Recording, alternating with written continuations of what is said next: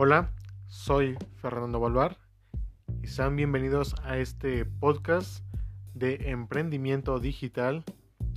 Antes que nada, quiero agradecer a todos aquellos que están nuevamente en un episodio más. Y es que principalmente esos episodios, primeros episodios, los quiero utilizar para que me conozcan un poco más, sepan más de mí, sepan cómo empecé en esto de los negocios.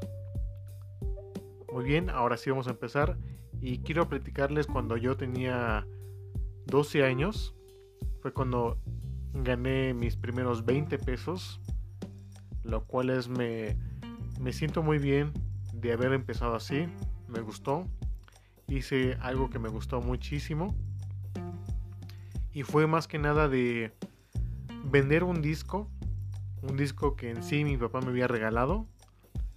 Me regaló un disco donde fue un evento grabado, un evento grabado de música electrónica, fue un evento así de, de baile, donde se mandan saludos, ponen música electrónica, tribal, progresivo, high energy, todo ese tipo de música. Y este, como yo estaba, más bien le ayudaba a mi mamá en su negocio, ahí ponía mi música. Entonces uno de esos días una persona llega, ese preciso, momento estaba escuchando ese disco y me pregunta que se vendría el disco. Le dije, no lo tengo a la venta, pero este, si lo quiere, mañana le tengo uno igual. Este, y se lo tengo y se lo vendo. Me dice, sí, sí me gusta y me interesa. Entonces mañana vengo. ¿Qué fue lo que hice? Como yo tenía computadora, quemé el disco. Les repito, fue un evento grabado de una discoteca. Y este lo grabé en un disco, un disco virgen. Este, pues, le puse su caja, le puse su portada y se lo entregué y obviamente ese disco se lo cobré en 20 pesos de un evento. Y esos fueron mis primeros 20 pesos y lo que hice no fue gastármelos, sino que en vez de este hacer un disco con esos 20 pesos me sirvieron perfectamente para hacer dos ahora. Muy bien, y así se fue multiplicando más. Empecé a ir a más eventos, eventos como esos donde hacían los bailes, graban todo el evento, de los saludos y todo eso más que nada. Y me empecé a dedicar eso a lo de los, este, la grabación de los eventos. Yo, este, pues tenía discos de varios eventos, de ciertos lugares, de ciertas discotecas o sonidos, como también se conocen. Y esos fueron, fue, digamos que mi primer, este, negocio, lo cual también me dio suficiente suficiente dinero más que nada. Y también empecé a vender este otro tipo de productos más que nada de para audio. Como me gustaba muchísimo el audio, bueno, me sigue gustando. Este productos de audio, limpiadores de, de láser en ese entonces. Este carpetas para guardar sus discos. Muchísimas cosas, audífonos, Discman todo ese tipo de cosas de relacionado a lo que era audio y me gustaba muchísimo tenía esas dos cosas lo cual también me ayudaba muchísimo a venderlas en el mismo negocio de mi mamá lo cual me, me ayudó muchísimo para abrir un o empezar más bien un negocio que digamos entonces se les cono mejor conocido como un sonido me gustaba mucho el audio que fue lo que hice este, de las ganancias que se iban juntando de vender esos discos, esos cables, esos audífonos. Se juntó, que será lo de un año, un, poco de ganancia de un año. Ya tenía suficiente inventario, ya tenía suficiente también dinero guardado para financiar mi, mi primera consola.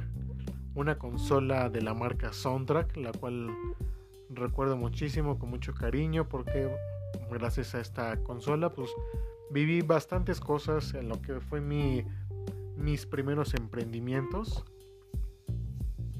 También compré mis primeros baffles, lo cual es, pues ya tenía los baffles, ya tenía la consola, pues, era un equipo este, suficiente para poner música en un este en una pequeña fiesta, en una pequeña reunión e ir así a las casas a digamos a poner un poco de ambiente de, con música y cobrar por eso. Esos fueron mis primeros tres negocios que me impulsaron a los 12. A los 12 años fue cuando, empecé. A los 13 años fue cuando empecé con esto, digamos, del sonido, con mi equipo de audio. La verdad me siento muy contento porque esa primera parte de mi vida, este, lo que es en los negocios, me gustó muchísimo, me gustó porque también me hizo aprender muchísimas cosas. Cometí errores aparte, muchísimos errores, lo cuales también me sirvió más adelante y me siguen sirviendo, porque para esa edad, pues no, no pensaba mucho en los errores, sino que me, me llegaba bastante todos estos errores y sí me hacían un poco daño. A, la, a la vez me desanimaba en seguir en eso. Como que quería dejarlo y ya no saber de plano nada. Pero dije, si yo quiero realmente esto, además tenía unas... En ese entonces, para lo que era lo del sonido, tenía unas aspiraciones pues bastante elevadas, lo cual está bien, pero me hizo desesperar. Y además por los errores que cometí, por no, tampoco no llevar un orden, este, no no ser suficientemente fuerte con las decisiones y como me iba a tocar con otras personas, lo cual es, este, pues no llegamos a unos buenos acuerdos, no hubo buena comunicación entre nosotros y el que acabó perdiendo más fui yo. Fui yo porque yo tenía el equipo de audio, ellos nomás iban así como de chalanes o poner este el nombre de su sonido y ya lo cual prácticamente ellos era una inversión muy mínima a comparación de lo que yo tenía. Entonces, pues había unas cosas que se conectaban mal.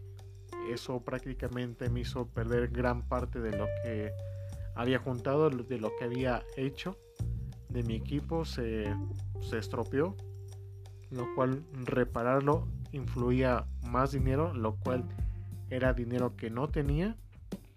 Así que me fue muy difícil y tuve que irlo dejando poco a poco y seguir prácticamente con el otro negocio que era de vender cables y todo eso. Hasta que llegué a la prepa seguí aún así. Creo que lo dejé como dos, dos años de, de no saber nada de pues de esos eventos yo, yo no podía ir a eventos porque no tenía con con qué este con qué equipo trabajar, lo cual este pues me desconecté de plano de todo eso, pero aún así yo yo siempre quise y siempre quiero pues llegar a esas ese nivel de producción de audio, lo cual este me inspira mucho, como saben algunos estos eventos de electrónica que es el el de Electric Daisy Carnival, lo cual hasta ahorita no he tenido oportunidad de, de asistir a uno de esos eventos, pero espero pronto. Como saben, estamos en pandemia, probablemente en este año no se pudo. Espero que a lo mejor el otro año sí, el 2022 sí se pueda. Y yo creo que ahora sí me voy a aventar para conocer, ver cómo hacen ese tipo de estructuras, eventos, ese tipo de escenarios, cómo hacen ese, ese marketing de contenidos visual, de pertenencia, porque es un es una es una tribu muy interesante que me gusta, que quiero pertenecer. Música electrónica. Esperemos verlos pronto por allá. Y bueno, este episodio fue para platicarles sobre estos inicios que les comento de emprendimiento. es la primera parte. Espero no se pierdan la próxima parte, el próximo episodio de cómo fui continuando con estos en el mundo de los negocios. Y nada, hasta aquí. Espero tenerlos otra vez en un próximo episodio. Les recuerdo, Váyanme a dejar un saludo en mi último video en YouTube. Ahí estamos en YouTube como Fernando Balbar. Estamos en YouTube. Así que bueno, nada, también les dejo mi, mi página de Facebook, es Balbar Digital, lo de la agencia, agencia de e-commerce. Y bueno, hasta pronto amigos. Bye.